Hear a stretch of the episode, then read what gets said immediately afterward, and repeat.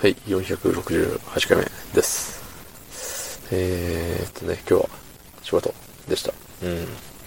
まあ、一日休みがあるとね、なんか、回復しますね。うん。当たり前のことしか言ってないですけど、休みが、休みというかなんか、ただ働かなかったっていうだけでね、だいぶ楽になれるもんですね。うん。いかに休みが大事か、あの感じました。はい。皆さんも休みを大事にしてください。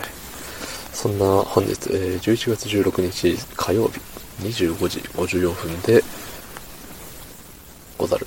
はい。うん。あれよね。なんか給付金がさっきからお腹がめちゃぐるぐるなってるけど、聞こえてないか。まあ、聞こえてなければいいんですけど。そう、給付金がなんちゃらかんちゃら、どうちゃらこうちゃらみたいな、言うとりますね。うん。結局どうなるんですかね。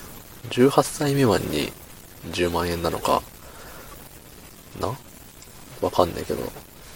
ただね、なんか、あのー、どういう出し方をしても結局不公平だ、不公平だ、みたいな。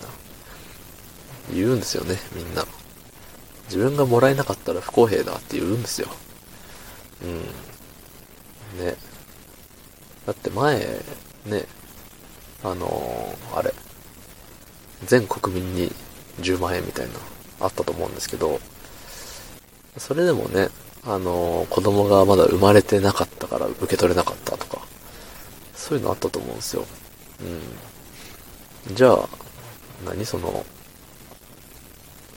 妊娠してる人も、じゃああの、お腹の子も、この分も10万円ってやればよかったのかって言ったら多分そうでもなくて、ね、あの、妊活してるけど、ね、なかなか、こう授かることができない私は、みたいな。絶対そう思うじゃないですか。その、ね、したくてもできない人というか。うん。授かるものなんでね、その、あれですけど。そう。だからね、全国民にあげるって言っても、不公平感が多少は出てしまうっていう分ね、ものじゃないですか。うん。だから、ね、全国民にあげても不公平ってなるんだったらもう、そんな中ね、あ何歳未満とか、そういう制限をつけたら余計ね、不公平不公平って言われるんですよ。ね。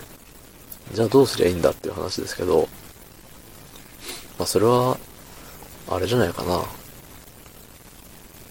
ん、消費税を全部なしにするとか。その、全部なしにはならんけれども、消費税払わないでいいよカードみたいな。なんかそういうの。うん。消費税はおそらくみんな平等だと思うんですよ。って言っても、何？じゃあ、えっ、ー、と、まあ、小学生の方でもお使いでね、買い物したりはするかもしれないけど、じゃあ、1歳の我が子は買い物行かないですけど、1歳の我が子に何の恩恵もないんですかみたいなね、言い出す人も出てくるかもしれないですけど、なんかね、その、それこそマイナンバーカードを今ね、どうにかして全国民に持たせたい政府だと思うんですけど、マイナンバーカードをなんか会計時にチラって見せれば、なんか消費税なしねみたいな。そう。